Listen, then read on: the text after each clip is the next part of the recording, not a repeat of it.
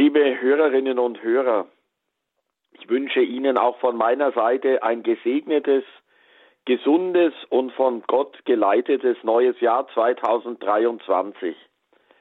Ich möchte beginnen mit einem Vers aus dem Johannesprolog, wo steht, er kam in sein Eigentum, aber die Seinen nahmen ihn nicht auf. Ja, die Herbergsuche geht weiter. Auch der Kindermord von Bethlehem findet ein Echo immer wieder bis heute. Ich erinnere mich an eine Ordensgemeinschaft, mit der ich schon als Baby durch das Augsburger Kinderkrankenhaus Josephinum innig verbunden bin. Es sind die Franziskanerinnen von Maria Stern. Seit bald 765 Jahren sind dort Frauen engagiert im Zeichen des Sterns unterwegs, davon 85 Jahre lang in Brasilien. Im Rahmen eines Jubiläums, an dem ich selbst in Brasilien teilnehmen durfte, zogen die Schwestern durch die Straßen der Stadt Timbaúba. Und bei dieser Prozession, die eine Demonstration des Glaubens war, gab es verschiedene Stationen, bei denen das Evangelium in die Gegenwart versetzt wurde. Das Weihnachtsevangelium damals lautete so. Es begab sich in jenen Tagen, dass auf dem Müllplatz Wächter waren, die das aussortierte Material bewachten. Inmitten der Nacht, im Dunkel der Verzweiflung, der Nacht der erfrorenen Liebe, erschien ihnen ein Engel des Herrn und sagte, Fürchtet euch nicht, ich verkünde euch eine gute Nachricht, große Freude für alle. Es ist euch ein Kind geboren in der Strohhüttenstraße, einer berühmt-berüchtigten Favela in Timbauba, ein Kind, das beim Abtreibungsversuch durchgekommen ist, das ohne ärztliche Assistenz das Licht der Welt erblickte. Eine Hoffnung des Überlebens für euch alle. Zeichen des Heils für eine fortgeschrittene Welt. Und das soll euch zum Zeichen dienen. Ihr werdet ein Kind finden, in Windeln gewickelt und in einer Pappschachtel liegend. Und plötzlich war bei dem Engel eine Menge lichter Wesen, die sangen, Ehre sei Gott in der Höhe und Friede auf Erden den Menschen, die er liebt. Die Müllarbeiter erhoben sich und suchten das Gotteskind, den Jesus da Silva, und fanden Maria und José und das Kind, das in einer Pappschachtel lag, und sie teilten mit ihm das wenige, das sie besaßen. Liebe Hörerinnen und Hörer, eine fiktive Geschichte, die Geburt des Jesus da Silva, ein Kind in der Pappschachtel. Aber ist es so weit von uns entfernt? Erst kürzlich war ich in Rom, da konnte ich in den Kolonnaden des Petersdoms eine Ausstellung mit hundert Krippen bestaunen und gleichzeitig am selben Ort, da schliefen Obdachlose und Bettler in Schachteln. Wenn einer eine Decke hatte, war es Luxus. Und zu guter Letzt ein Blick ins Schwäbische, haben wir nicht aufgehorcht, als 2008 das Findelkind von Pöttmes bei Augsburg in aller Munde war? Der kleine Christian, den die Mutter, eine rumänische Erntehelferin, in die leere Krippe der Pfarrkirche gelegt hatte? In ihrer Not trug die Mutter eine Ahnung und zugleich eine Sehnsucht in sich, wo ihr Sohn gut aufgehoben ist. Nicht auf der Bank, wo es um Konten und Kredite geht, nicht in einer Klinik, sondern in der Kirche, wo Gott zu Hause ist, der auch dem kleinsten und schwächsten Menschen Lebensrecht gibt. Heute ist das einzige Christkind von Pöttmes 14 Jahre alt, ein Jugendlicher, ein Mensch mit Behinderung. Weihnachten macht sensibel für das Leben in allen seinen Phasen und Situationen, macht sensibel für die Würde eines jeden Menschen, wie immer er geschaffen ist. Die Krippe in der Kirche von Pöttmes diente als Babyklappe. Die Sensibilität für das Leben hat die Kirche schon im Mittelalter ausgezeichnet. Schon damals gab es Babyklappen. Ende des 12. Jahrhunderts verfügte Papst Innozenz III sogenannte Drehläden an den Pforten der Findelhäuser anzubringen, was eine geheime Aussetzung und Rettung der Findelkinder ermöglichte. Und die Verbreitung des Familiennamens Esposito, das heißt der Ausgesetzte vor allem in Süditalien, bezeugt noch heute den hohen Anteil solcher Kinder an der Bevölkerung. Esposito, der Ausgesetzte.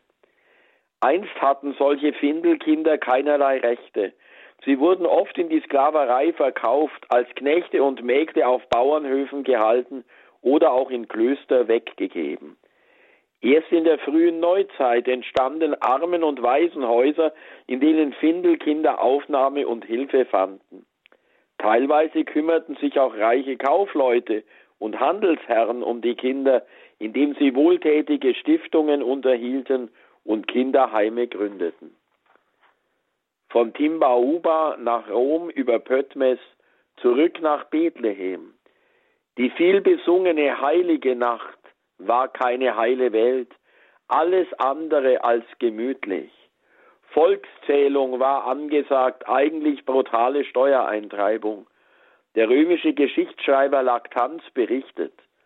Die Steuerbeamten erschienen allerorts und brachten alles in Aufruhr. Die Äcker wurden Scholle für Scholle vermessen. Jeder Weinstock und Obstbaum wurde gezählt, jedes Vieh registriert, die Kopfzahl der Menschen notiert. In den Städten wurde die Bevölkerung zusammengetrieben, alle Marktplätze waren verstopft von herdenweise aufmarschierenden Familien. Überall hörte man das Schreien derer, die mit Folter und Stockschlägen verhört wurden. Man folterte die Steuerpflichtigen, bis sie gegen sich selbst aussagten. Und wenn der Schmerz gesiegt hatte, trieb man steuerpflichtigen Besitz auf. Rücksichtnahme auf Alter und Gesundheitszustand gab es nicht. Soweit der Geschichtsschreiber Laktanz. Ja, das war die Situation in Bethlehem, als Jesus geboren wurde. Keiner nahm Rücksicht auf die hochschwangere Frau, niemand kümmerte sich um die Zukunft des Kindes. Es gab weder Pappschachteln wie in Timbauba, noch Babyklappen wie bei der Caritas. Die stille Nacht schrie zum Himmel. Nichts Verklärtes, kein klares Sternenzelt, sondern raue, harte Wirklichkeit. Jetzt kommt, Jesus kommt nicht in eine Welt von Glamour und Glanz, er geht ein in eine ungeschminkte Geschichte von Not und Elend, von Schuld, Sünde und Tod. Wie gut, dass es Maria und Josef gab, die sich auf Herbergsuche machten, um das Leben der Welt zu entbinden.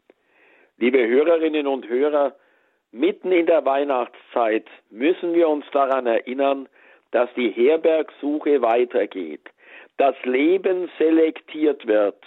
Gerade die ethischen Debatten zeigen es uns heute. Und denken wir auch an den Kindermord von Bethlehem. Unschuldige sind zu Tode gekommen. Ja, Jesus kommt bis heute in sein Eigentum, aber nicht alle nehmen ihn auf bitten wir für diesen Tag, dass er bei uns Aufnahme findet. Und dazu segne sie der allmächtige Gott, der Vater und der Sohn und der Heilige Geist. Amen.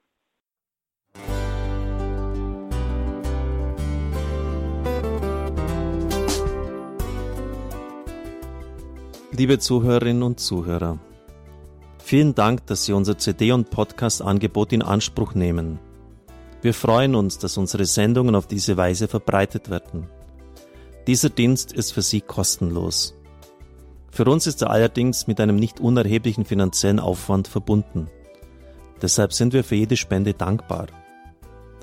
Alle Bankverbindungen unserer Spendenkontos können Sie über unsere Homepage horeb.org unter dem Menüpunkt Spenden einsehen.